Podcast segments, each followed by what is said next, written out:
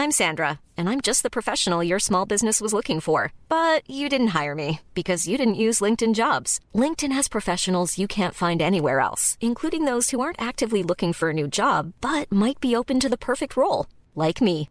In a given month, over 70% of LinkedIn users don't visit other leading job sites. So if you're not looking on LinkedIn, you'll miss out on great candidates like Sandra. Start hiring professionals like a professional. Post your free job on linkedin.com/spoken today.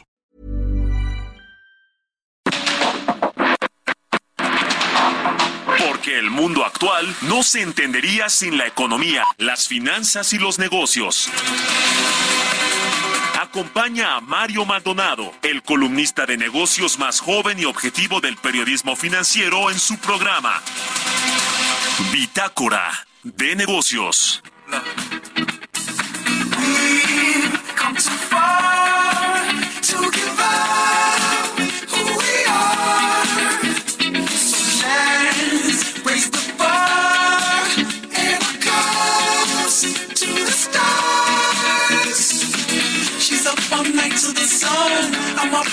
To get some. She's up all night for good fun.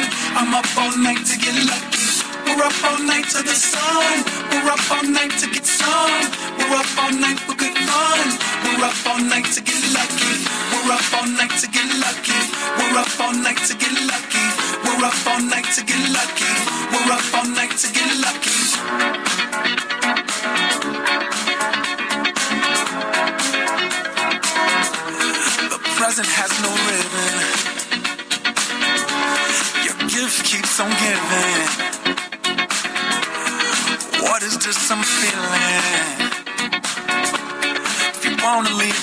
minute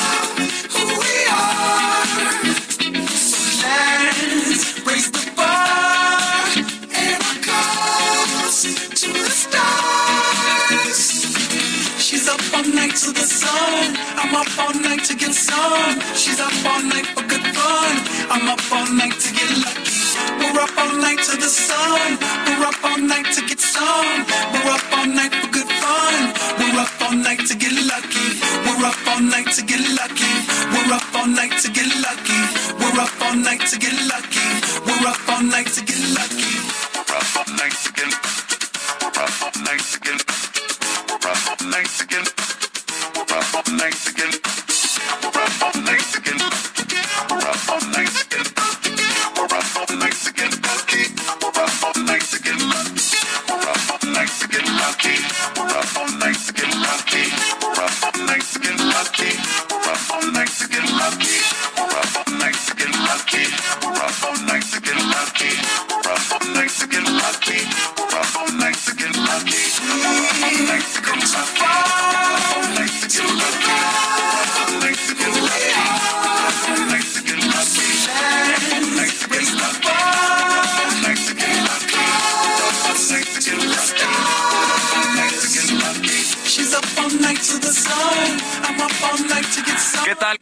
Muy buenos días. Bienvenidos a Bitácora de Negocios. Yo soy Mario Maldonado y qué gusto me da saludarlos en este viernes 14 de julio del 2023, por fin viernes. Gracias por acompañarnos aquí en el Heraldo Radio, en estas frecuencias del 98.5 de FM. Nosotros arrancamos la barra informativa de esta estación y estamos muy contentos de que nos escuchen, de que nos manden sus comentarios y de que pues hagan este programa uno de los más escuchados del Heraldo Radio. De verdad que estamos siempre muy contentos por por eh, pues porque nos acompañan, porque nos comentan, nos escuchan en, en la radio, eh, en el 98.5 aquí en la Ciudad de México y en el Valle de México, pero también en el interior de la República, en Guadalajara por la 100.3, en Monterrey por la 99.7, en Oaxaca por la 97.7, en Tampico, en Tuxtla Gutiérrez, en Tepic, en Chilpancingo, en Yucatán, en La Laguna, en el sur de los Estados Unidos también tenemos estaciones de radio en McAllen, en Brownsville, eh, y en fin, pues estamos en internet, por supuesto, en la página heraldodemexico.com.mx, en las aplicaciones de radio por internet y nos escuchan también en otros lados y eso nos da, nos da muchísimo gusto.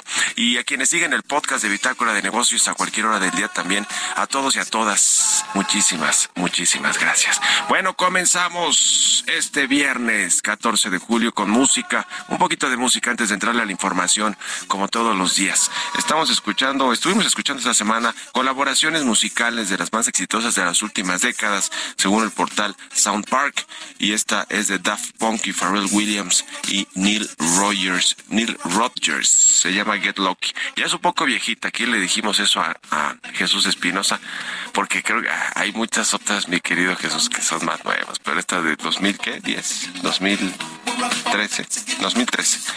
Ya suena como que cuando yo iba en la preparatoria, creo que iba en la prepa o saliendo, algo así, o no sé si ya había terminado la universidad.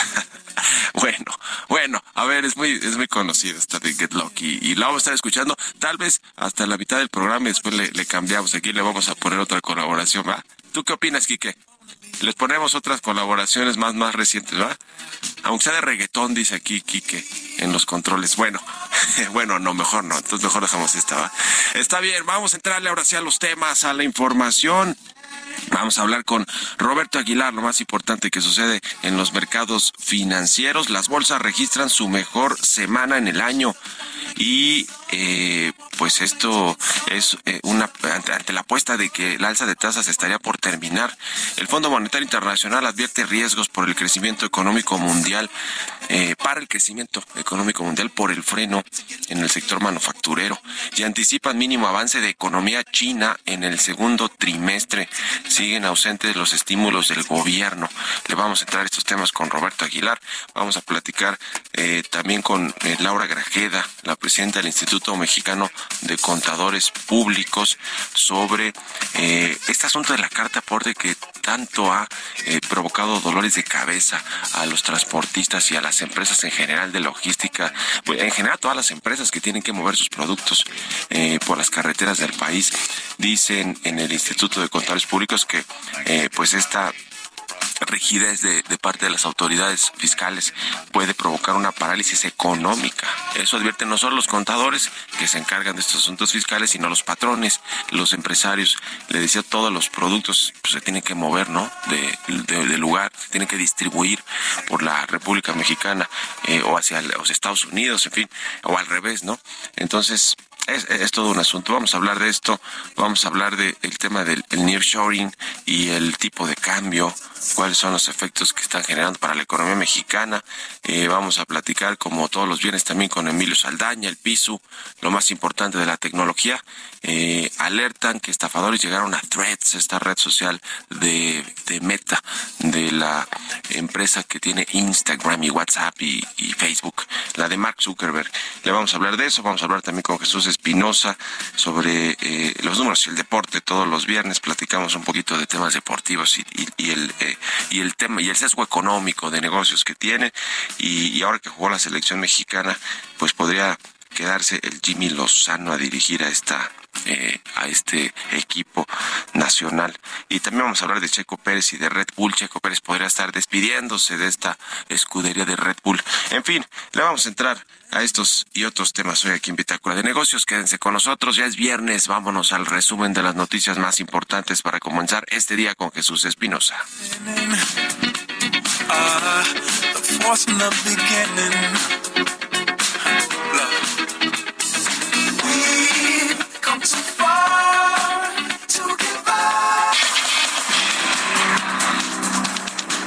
En un comunicado difundido este jueves por la Secretaría de Economía con motivo de la tercera reunión en torno al Tratado de Libre Comercio entre México, Estados Unidos y Canadá, celebrada el pasado 7 de julio, indicó que los tres países impulsan programas de desarrollo laboral para intercambiar las mejores prácticas y explorar soluciones regionales y nacionales a los desafíos en ese campo. En el reporte Perspectivas del Empleo 2023, la Organización de Cooperación y Desarrollo Económico subrayó que México es el país con el mayor incremento salarial de los países miembros de la OCDE, al reportar un aumento del 43.6% de los salarios mínimos entre diciembre del 2020 y mayo del 2023. El Centro de Estudios de las Finanzas Públicas reveló que la Suprema Corte de Justicia de la Nación ahorró más dinero que el gobierno del presidente Andrés Manuel López Obrador por medidas de austeridad y disciplina presupuestaria impuestas entre el 2019 y 2022. La Suprema Corte ahorró 63.328 millones de pesos en ese periodo, mientras que las dependencias del gobierno federal tuvieron un ahorro de apenas 12.666 millones de pesos. De acuerdo con datos de la Comisión Nacional Bancaria y de Valores, los bancos en México acumularon ganancias por 114.519 millones de pesos a mayo, con BBVA México, Santander y Banorte encabezando la lista. El monto obtenido por las instituciones financieras es 25.3% superior a los 91.382 millones del año pasado. En su mensual, la Organización de Países Exportadores de Petróleo señaló que espera que la demanda petrolera mundial aumente en 2.25 millones de barriles por día en 2024 frente a los 2.44 millones de 2023.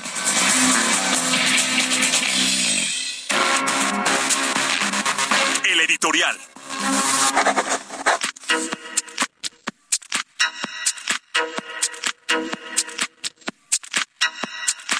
Oigan, ¿se acuerdan de este eh, personaje, este empresario llamado Julio Villarreal, que es el presidente del grupo financiero Afirme, o el dueño, más bien el accionista mayoritario?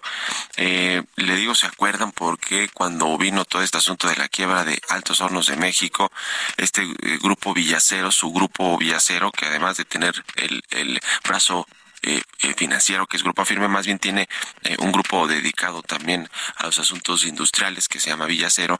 Quería quedarse con esta empresa, no, no, no, no se pudo finalmente, lo estaba apoyando el ex consejero jurídico de la presidencia, Julio Scherer, quien después se conocieron unos audios que en el 2012 le pedía Julio Scherer a Julio Villarreal de Grupo Afirme que ayudara al presidente del observador con más dinero y él decía, no, pues ya lo ayudé.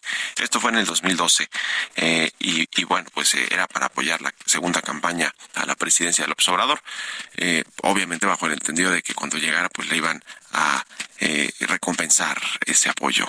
Y después, pues no llegó el presidente, ganó Peña Nieto, una década después parece que estas promesas se están cumpliendo porque la División de Seguros de Afirme ha recibido grandes contratos por adjudicación directa por ejemplo, bueno, unos 300 millones de pesos, los más recientes, imagínense.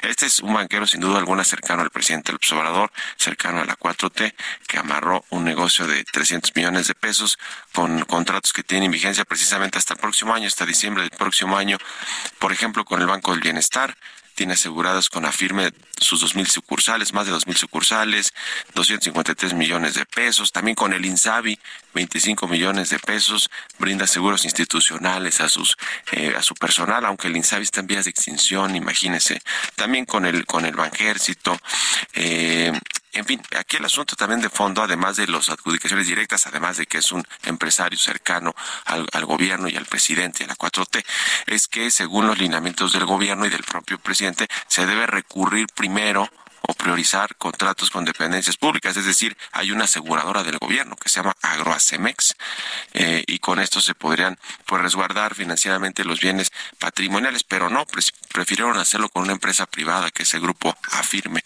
Así que eh, pues eh, ahí está, ahí está el tema. Uno más, eh, uno más de los asuntos que ponen en tela de juicio esta supuesta eh, división entre el poder político y el poder económico que tanto esgrime el presidente López Obrador, o el tráfico de intereses o la corrupción, ¿no?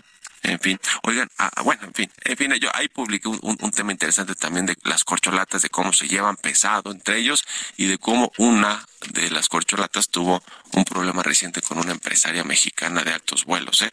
Yo escribí de eso hoy en mi columna, si quieren echarle ahí un ojito. Seis con dieciséis minutos de la mañana, vamos a otro tema. Tecnología.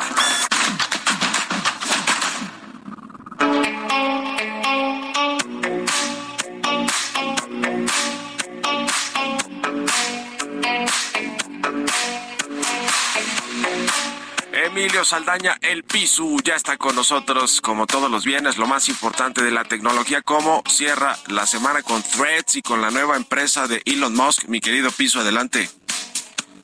Hola, ¿qué tal Mario? Muy feliz viernes y feliz viernes a toda nuestra audiencia. Esta es la información en materia de tecnología. el ex jefe de recursos humanos de Twitter, escuche usted esto, presentó una propuesta de demanda colectiva contra la compañía el miércoles pasado, exigiendo que Elon Musk pague 500 millones de dólares a ex empleados por supuestamente no pagar las indemnizaciones por despido al personal que así lo sufrió. Courtney Macmillan, la directora de recompensas totales para los programas de beneficios de la compañía antes de que la despidieran en enero, afirmó en la demanda que el entonces director ejecutivo de Twitter, Parag Agrawal, prometió a los empleados que tendrían derecho a sus beneficios.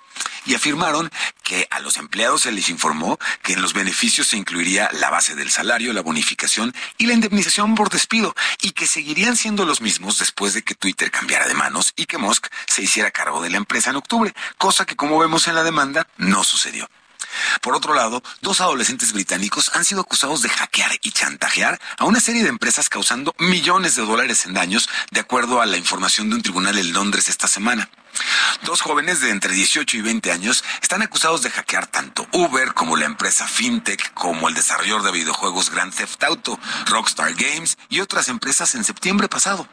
El hackeo resultó ser la filtración de más de 90 videos de material aún no lanzado del videojuego, que costó millones de dólares en compensación en términos de mercadotecnia. Pero el daño causado para los ataques no se limita a la revelación de secretos de videojuegos. Los ciberdelincuentes no perdieron tiempo en intentar estafar a usuarios inocentes mediante el abuso de datos robados en alguno de los hackeos. Así que no pinta muy bien el futuro de estos muchachos. Y finalmente, Elon Musk tiene una nueva compañía, esta vez de inteligencia artificial. Se liberó un sitio web para la plataforma XAI, que se embarcará en la misión autodenominada de comprender la verdadera naturaleza del universo. El anuncio se produce después de que documentos presentados revelaran la existencia de una empresa llamada XAI Corp a principios de este año. Elon Musk también dijo en una entrevista en abril que quería comenzar una empresa para la máxima inteligencia artificial que busca la verdad que trata de comprender la naturaleza del universo y que con suerte se hace más bien que mal. Musk tuiteó, de hecho, que la intención de la compañía es comprender la realidad sin dar más detalles o explicaciones. El objetivo, comprender esta verdadera naturaleza que le comentaba del universo. El equipo está encabezado por Elon Musk e incluye de manera notoria a miembros del equipo que han trabajado en otras grandes empresas de inteligencia artificial, por supuesto como OpenAI, Google Research, Microsoft Research, Research y DeepMind, que recientemente se incorporó, por cierto, a Google. ¿Qué tal, eh? Así las cosas en términos de competencia. Que tengan muy bonita semana. Soy Emilio Saldaña, el Pisu. Feliz viernes. Economía y mercados.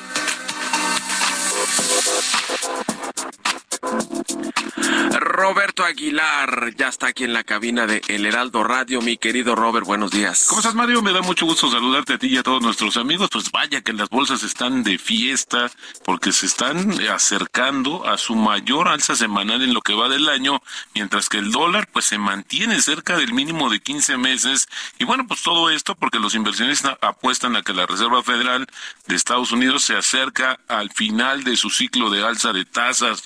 Los operadores del mercado monetario siguen esperando que la Reserva Federal suba eh, un cuarto de punto el 26 de julio, pero, pero redujeron de manera importantísima las posibilidades de otra alza este mismo año. De hecho, te decía que algunos ya están anticipando o apostando que justamente el próximo año podríamos ver ya disminuciones de la tasa de referencia en Estados Unidos. Pero por el otro lado, te comento que el Fondo Monetario Internacional dijo que el crecimiento mundial del primer trimestre superó ligeramente las previsiones de abril, pero que desde entonces los datos han mostrado un panorama desigual con focos de resistencia junto a señales de un freno. Eh, justamente en una nota informativa para la reunión de líderes financieros del G20 que se va a celebrar la próxima semana en la India, el organismo señala que el sector manufacturero se ve débil en todas las economías del G20 y que el comercio mundial sigue siendo frágil, pero que la demanda por servicios es fuerte, sobre todo porque el turismo se está recuperando. Ayer ya habíamos adelantado algo de este tema justamente del Fondo Monetario Internacional y lo relevante también es que no modifica, por lo menos por este por el momento, sus expectativas del crecimiento de la economía mundial. También te comento que la economía de China probablemente creció 7.3% en el segundo trimestre, esto respecto al año anterior, y esto debido a la baja base de comparación del año pasado, pero el impulso se está debilitando rápidamente, esto de acuerdo con una encuesta de Reuters. De hecho, esperan que justamente la economía de China crezca en el segundo trimestre del año apenas 0.5% respecto al primero,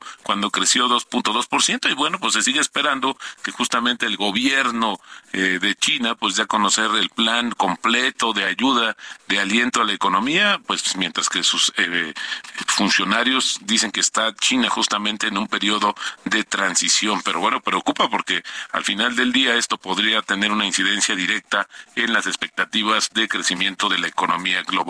También te comento que los precios del petróleo se encaminaban a registrar su tercera semana consecutiva de ganancias por primera vez desde abril, a pesar de que están cayendo ligeramente el día de hoy. Esto debido a la preocupación generalizada por el suministro y esto justamente por las interrupciones en Libia y Nigeria y a las esperanzas de una mayor demanda de crudo por parte de Estados Unidos en un contexto de enfriamiento de la inflación.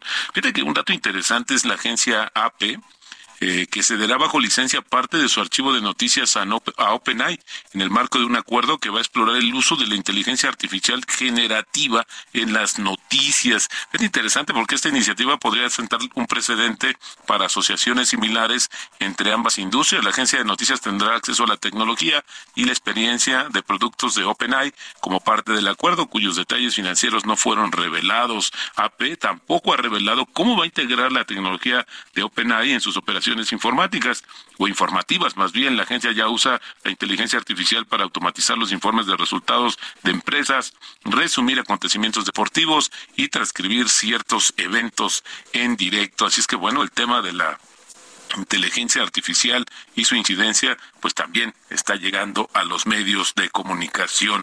El tipo de cambio cotizando en estos momentos en 16.88, eh, más temprano tuvimos un nivel de 16.91, pero bueno, eh, justamente hay que recordar que esta semana se marcó el nivel mínimo del año en 16.81. Con eso tenemos ya una ganancia acumulada en lo que va de este año de 13.3% en el mes de 1.3%. Y lo interesante, Mario, es que ahora se abre el debate justamente si estaríamos más cerca del 16.50 como lo comentábamos ayer o regresar a los niveles justamente de 17 pesos por dólar. Lo cierto es que hay algunos indicadores que mencionan que si el tipo de cambio llega a tocar niveles de 16.60, eh, sí es mucho más probable que veamos el 16.50, pero bueno, al final del día también dependerá de las expectativas conforme se acerque la fecha de la reunión de política monetaria de la Reserva Federal de Estados Unidos.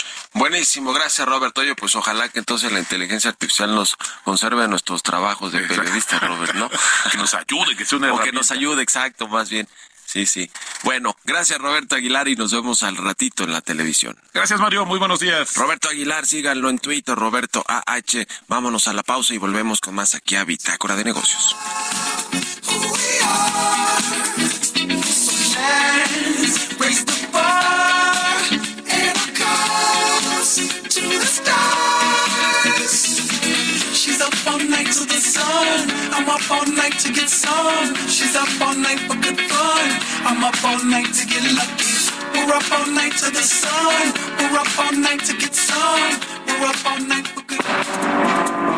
En un momento continuamos con la información más relevante del mundo financiero en Bitácora de Negocios con Mario Maldonado.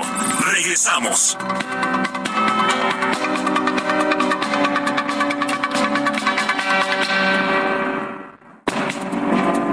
Estamos de vuelta en Bitácora de Negocios con Mario Maldonado.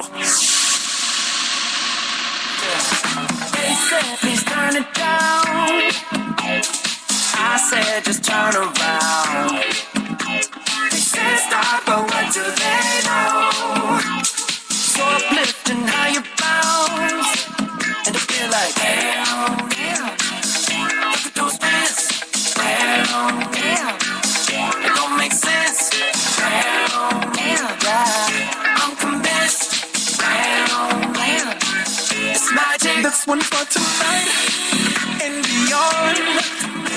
We toast to them, we cheers, all your girls are here. Something ain't right if you're young. Yeah. As crazy as it sound, to take you down so you can feel the vibe till the dawn. The energy is flowing, it keeps us glowing, so we don't need no light. Why you? Yeah, girl.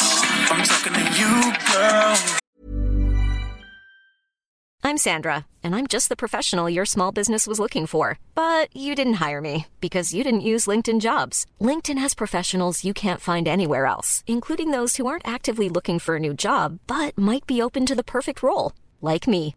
In a given month, over 70% of LinkedIn users don't visit other leading job sites. So if you're not looking on LinkedIn, you'll miss out on great candidates like Sandra. Start hiring professionals like a professional. Post your free job on linkedin.com/spoken today.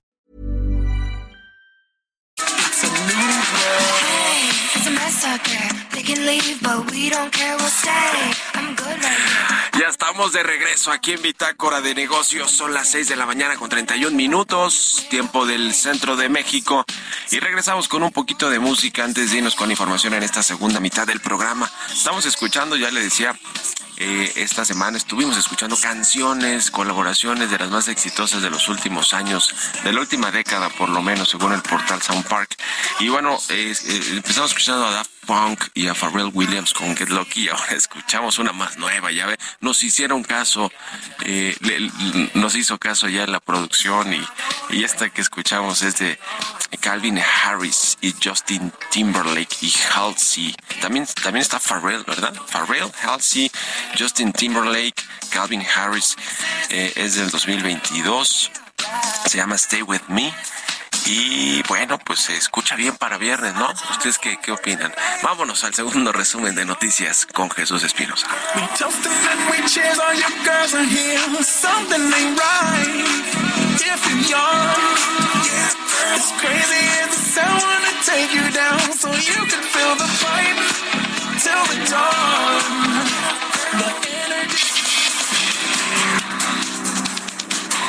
Marcelo Ebrard, exsecretario de Relaciones Exteriores, prometió este jueves aprovechar la guerra comercial entre China y Estados Unidos para robar, así lo dijo, el 10% de la inversión instalada en el país asiático. La Cámara Nacional de Comercio, Servicios y Turismo de la Ciudad de México informó que por las ventas del segundo trimestre del 2023 se registró un monto de 143.539 millones de pesos, 27% menos que en el 2019. Al realizar un análisis que incluyó el panorama económico, aún no son suficientes las ventas para alcanzar los niveles del 2019. El Instituto Mexicano de Contadores Públicos dio a conocer que alrededor de un millón de autotransportistas no han emitido correctamente el CFDI con complemento cartaporte. Recordó que el 31 de julio termina el plazo de no sanciones por la incorrecta emisión de la factura. A través de un comunicado, la Cámara de la Industria de Transformación hizo un llamado a seguir impulsando la inversión en el país, principalmente en maquinaria y equipo, la cual se ha incrementado de manera importante en este 2023 y ha ganado relevancia en el estímulo a la economía mexicana.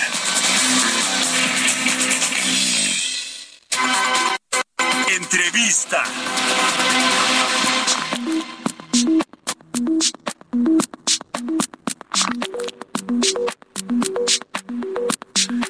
Y bueno, le decía, le decía sobre este asunto de la carta porte y la, eh, pues la- las multas que eh, pues estaría eh, a las que estarían haciendo acreedores las empresas que no cumplan con esta eh, carta porte para poder transitar en el territorio nacional, las empresas eh, transportistas, eh, que, que, bueno, le decía, pues prácticamente todas las empresas tienen que mover sus productos en, en territorio nacional. Eh, según la Coparmex, más de dos mil millones de dólares en mercancías transitan en el, en el país. Eh, e imagínense, pues todos, todos estos servicios de transporte, todas estas empresas tienen que eh, cumplir con esta carta porte, pero pues hay eh, muchas, muchos problemas para que pueda cumplirse al 100% eh, con, con lo que marcan las autoridades fiscales y, eh, y hay problemas sin duda alguna. Ya habían pedido ampliaciones de- del plazo para que entrara en vigor esta carta aporte, pero parece que no está siendo flexible la autoridad eh, fiscal de nuestro país y vamos a platicar precisamente de este y otros temas con Laura Grajeda, presidenta del Instituto Mexicano de Contadores Públicos. ¿Cómo estás, Laura? Buenos días. Hola Mario, muy bien. Tú, buenos días. Gusto saludarte, muchas gracias por, por, como siempre, por estos minutos. Pues, ¿cómo va este asunto de la carta aporte? Cuéntanos. Fíjate, como bien dices, entrará en vigor ya en 17 días a partir del primero de agosto la imposición de las multas por emitir eh, con errores el complemento carta aporte. Es muy importante resaltar que la obligación de emitir el complemento carta aporte inició desde el primero de enero del 2022.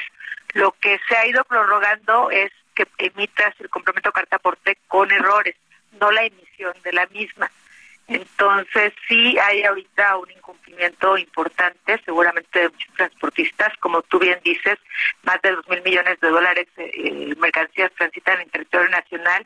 Imagínate la cantidad de de, de, de, auto, de autotransporte, de vía, vía aérea, marítima, que, que, se está moviendo en el país y que hoy pues no terminan de, de poder complementar con este requisito. Ya la Suprema Corte de Justicia resolvió eh, la reforma que se dio precisamente con inicio el primero de enero del 2022, que eh, faculta el Código Fiscal de la Federación que las reglas que emite el SAT para establecer los requisitos, pues es eh, no contraviene en ningún en ningún momento la Constitución, ¿no? Entonces, eh, pues seguramente la fiscalización se viene muy muy fuerte. El plan maestro del SAT del 2023 prevé una recaudación de 150 mil millones de pesos al año y al momento las últimas cifras que dio a principios de julio es que solamente 94 mil contribuyentes han emitido comprobantes fiscales eh, de complemento carta aporte, CFDI complemento carta aporte. Así que si estamos en un plazo ya muy, muy corto y donde todavía hay tarea pendiente por parte de las autoridades para generar certeza jurídica a los contribuyentes y para generar una aplicación para aquellos pequeños y medianos transportistas. eh, las multas eh, van de los que 19.700 hasta 19, los 112 mil pesos, ¿verdad? O hasta, sí. sí. más o menos, ¿no? Esa es la... Sí, 19.700 y 112.650, que de no haber más prórroga, que es como la autoridad se ha manifestado, es que si tienes un error, pues seguramente vas a ser sujeto a una a una multa, ¿no? Son todas las imprecisiones que hoy existen y que las cámaras se han eh, presentado eh, ya en varias ocasiones solicitud de prórroga porque todavía no están listos para el 100% de las personas que mueven la mercancía en territorio nacional y, y, también ya este, las reglas que se emitieron para el comercio exterior puedan puedan cumplir, ¿no? Son eh, hay demasiada indefinición en protocolos, no existen protocolos de qué autoridad se va a revisar, las disposiciones que cualquier autoridad lo puede hacer y pues bueno, eso genera pues no solamente incertidumbre jurídica, sino una inseguridad eh, eh, por la integridad física de la mercancía y, de las personas que, transitan esta mercancía. Además de que pues necesariamente eh, se necesita saber mucha información de la persona que está contratando los servicios de transporte. Hay que recordar que la carta aporte existe desde hace más de 20 años y que contenía 20 datos. Hoy contiene más de 70 requisitos y son requisitos con datos sensibles, desde qué mercancía traes, cuánto vale la mercancía, los datos del chofer, los datos de la empresa dueña de la mercancía. ¿Qué pasa si la persona que contrata tus servicios de transporte no te otorga todos los datos? Pues por ahora sí que por temas de, de seguridad las condiciones que vivimos hoy en el país no permiten que, que, que genere la, la, confianza en los contribuyentes y obviamente en las personas que transitan que, que la mercancía no, no pueda ser robada, ¿no? que no pueda ser sujeto a, algún delito. Uh. Ahora, este asunto del, del, posible incumplimiento de esta carta aporte eh, eh, es, es, un, es un tema no solo vamos a decirlo, administrativo o, o contable, es decir, de, de, hacerlo de la forma correcta, sino que las empresas para poder, eh, pues, eh, estar, eh, digamos, a, a, tono con lo que exigen las, las autoridades, tienen que hacer inversiones, ¿no? En tecnología, en equipo, en personal, es decir, es un tema económico para sí, las empresas. definitivamente. Eh, digo, y aparte cada empresa tiene que adaptar este complemento de acuerdo a la logística que maneja no es lo mismo un servicio de paquetería, ¿no? que transportan mercancías a través de paquetería, alguien que está transportando pipas, que, que no tiene idea de cuánta mercancía va, va a recoger, que desde el momento de que sale de la empresa tiene que portar un complemento carta aporte. Si vas a comprar leche, no sabes cuánta leche te van a comprar porque no sabes cuánta se va a producir. Entonces, uh -huh. hasta el momento que llegas a la empresa, eh, te dice, pues te voy a vender 100 mil litros de leche, en ese momento se tendrá que expedir el complemento carta aporte y bueno, pues será muy complejo para las empresas en ese momento estar eh, complementando toda la información que, que conlleva, ¿no?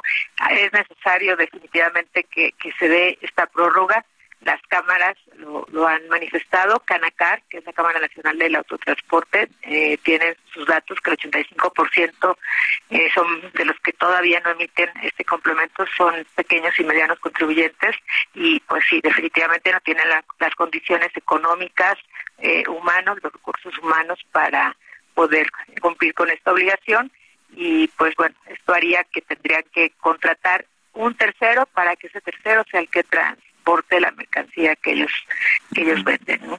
O cambiar de giro a los que se dedican al transporte, ¿no? Entonces, sí, es una petición a la autoridad, un llamado, eh, no del Instituto Mexicano de Contadores Públicos, de todas las cámaras ante esta situación que se ha vuelto muy, muy compleja.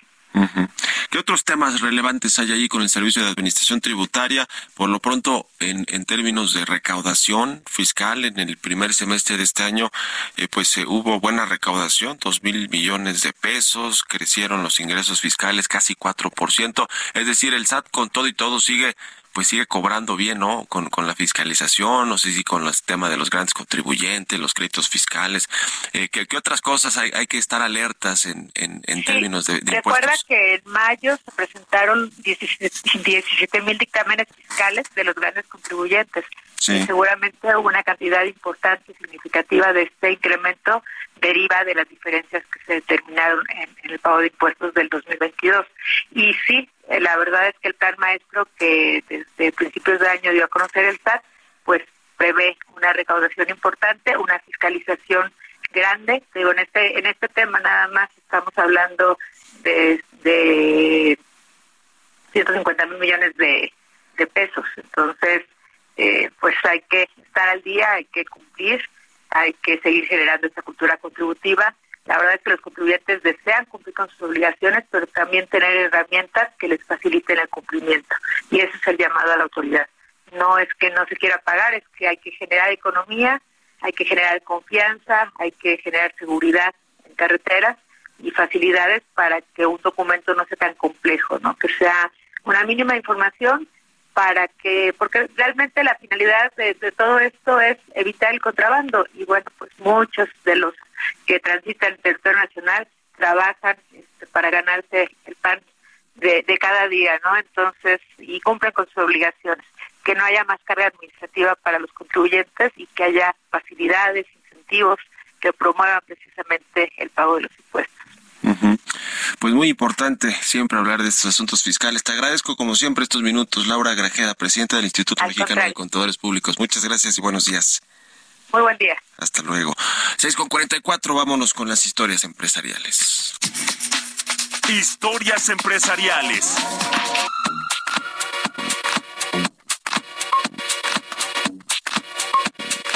La empresa Walt Disney quiere mantener a ESPN, ya ve que es eh, parte de, de, este grupo y de hecho en México tuvieron que eh, des, eh, desinvertirse en algunos activos para que no monopolizaran la televisión de, de, de paga en términos de, de deportivos, porque Disney tiene a Fox, entonces con ESPN iba a ser pues eh, un, una, tener una participación mayoritaria en este negocio de las transmisiones eh, de eventos deportivos en México y bueno, tuvieron que desinvertirse. Ahora dice Disney que busca socios estratégicos para formar una empresa conjunta o que compren una participación en la red de deportes para ayudar a llevarla directamente a los consumidores. Vamos a escuchar esta pieza de mi compañera Giovanna Torres.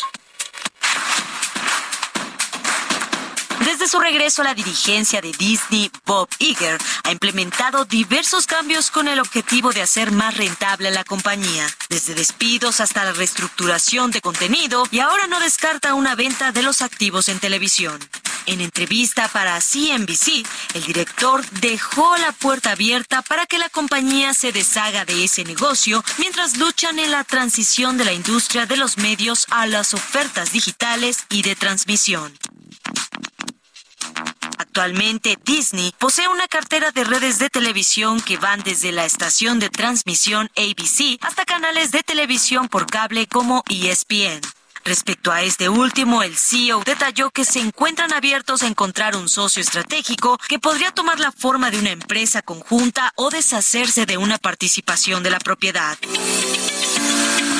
Desde que Bob Iger regresó, se anunció que Disney recortaría 5.500 millones de dólares en costos, siendo el contenido lo más afectado, con 3.000 millones de dólares, excluyendo el área de deportes. Como parte de ese ahorro, 7.000 trabajadores fueron despedidos, con lo cual la compañía se sumó a la lista de grandes empresas que realizaron recortes masivos, entre ellas Amazon, Microsoft y Meta. Si bien en su último reporte trimestral la empresa logró ingresos y ganancias en línea, con lo pronosticado por Wall Street, su plataforma de streaming tuvo una pérdida de 4 millones de suscriptores. Para Bitácora de Negocios, Giovanna Torres.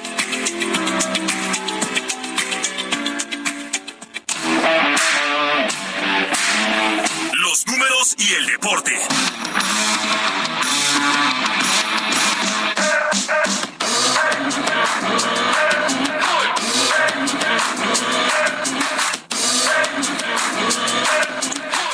Jesús Espinosa ya está aquí en la cabina de El Heraldo Radio. Mi querido Chucho, ¿qué nos traes? Arráncate. ¿Cómo estás, Mario? Muy buenos días. Saludos, por supuesto, a todo el auditorio. Hay mucha información, hay mucha actividad deportiva, también de los negocios que tienen relación con los deportes este fin de semana.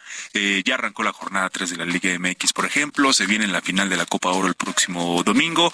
Este fin de semana no hay Fórmula 1. Vamos a tener que esperar hasta el 23 de julio para el Gran Premio de Hungría, después de este Gran Premio del pasado domingo en Silverstone.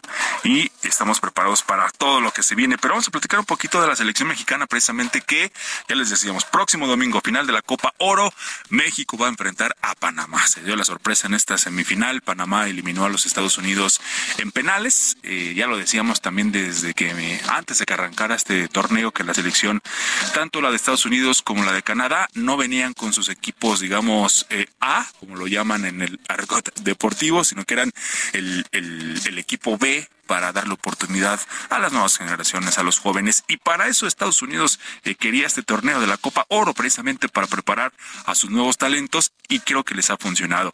Eh, un buen desempeño de la selección de estadounidense que a pesar de todo y a pesar de que se han quedado fuera en las semifinales, pues creo que las, las metas se han cumplido para precisamente preparar a sus próximos jugadores, a los futuros que estarán en la selección A, aunque por supuesto, pues sí, sí les hubiera gustado pasar a la gran final y estar nuevamente enfrentando a la selección mexicana y en el clásico, en el clásico de la CONCACAF. Y por el otro lado, pues bueno, la selección mexicana se le facilitó mucho el partido del pasado miércoles ante Jamaica, tres goles por cero. Creo que hasta el mismo Jimmy Lozano y los jugadores se sorprendieron de lo, de lo fácil que fue este resultado, pero bueno, ahí va cumpliendo poco a poco la selección va cumpliendo Jimmy Lozano que se le contrató, en un principio se le dijo solamente para este torneo y después de, la Copa Oro pues ya se iba a revisar qué se va a hacer con, con la dirección técnica, pero ayer Ibar Cisniega, el presidente ejecutivo de la Federación Mexicana de Fútbol, salió a dar un mensaje eh, en un video, a dar algunas declaraciones que fue muy criticado porque muchos eh, dijeron que pues salió y no dijo nada, ¿no?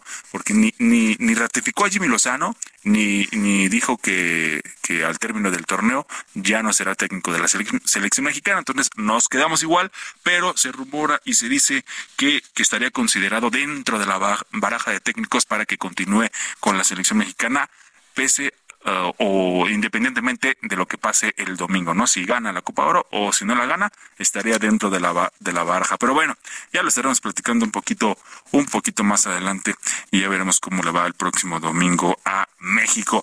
Y por otro lado, ya lo decías también al inicio de este espacio Mario de Bitácora de Negocios, ¿qué va a pasar con el Checo Pérez?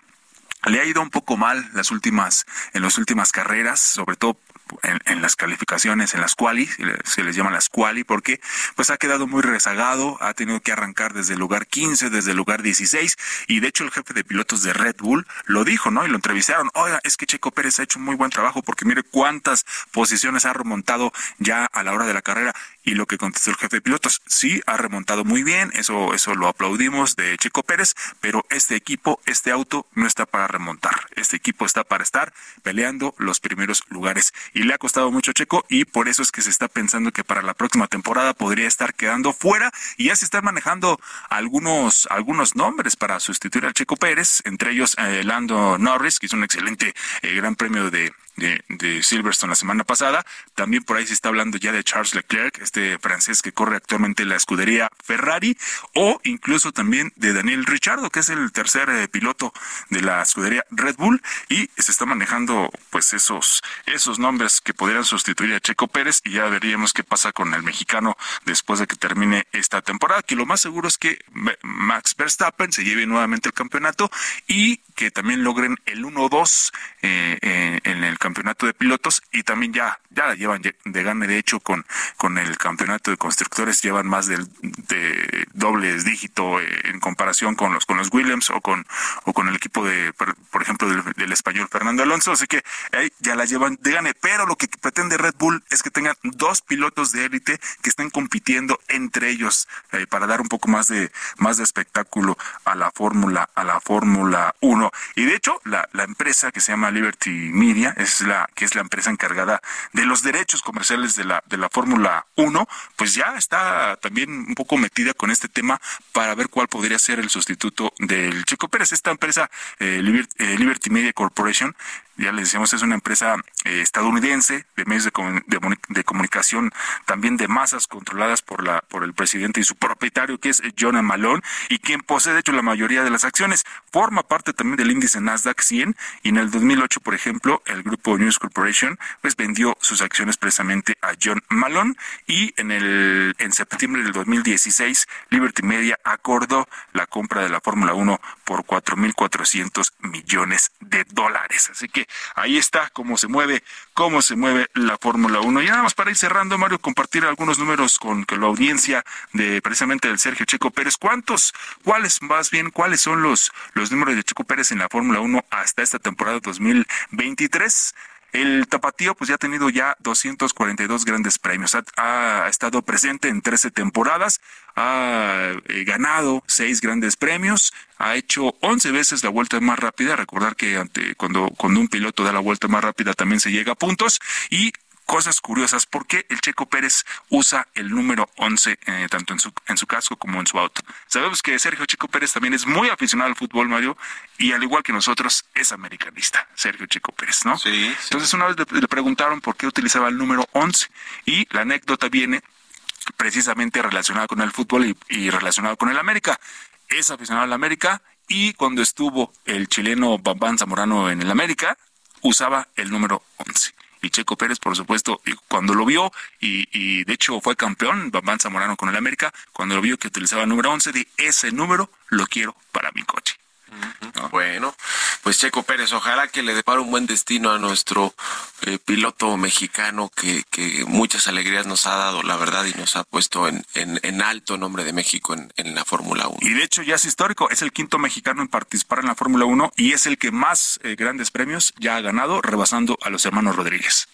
Bueno, pues nos despedimos. Gracias, Jesús Espinosa. Gracias. los escuchamos ahí en el podcast de Pechito todos los jueves, por favor. Ahí búsquenlo en todas las plataformas. Que tengan un excelente fin de semana. Bueno, gracias a todos ustedes por habernos acompañado este viernes y toda la semana aquí en Bitácora de Negocios. Se quedan con Sergio y Lupita aquí en estas frecuencias del Heraldo Radio. Nosotros vamos al canal 8 de la televisión abierta a las noticias de la mañana y nos escuchamos el próximo lunes tempranito a las 6. Buen viernes y buen fin de semana.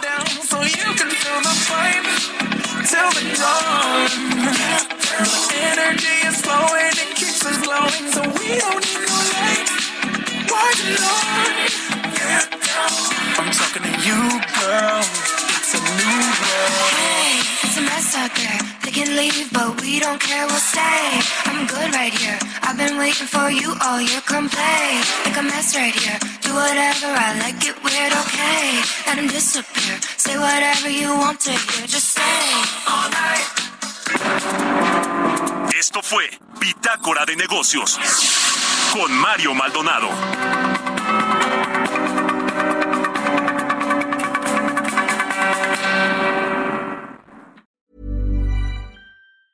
Hi, this is Paige from Giggly Squad, and I want to talk to you about Splash Refresher and my water intake. Okay, so you guys obviously know that I'm a hydrated girly, but sometimes when you drink that much water, it starts to just taste bland, and you're just like, I need something to spice it up. That's why I love Splash Refresher. It has zero sugar, zero calories, and it's a splash of sweetness. And they come in five different flavors. They're so good wild berry, acai grape, pineapple mango, lemon, and mandarin orange. My favorite is the wild berry because I just I just love a berry. So if you're like me and you're drinking water all day, then try Splash Refresher. It's going to absolutely change your water game and it's good for you.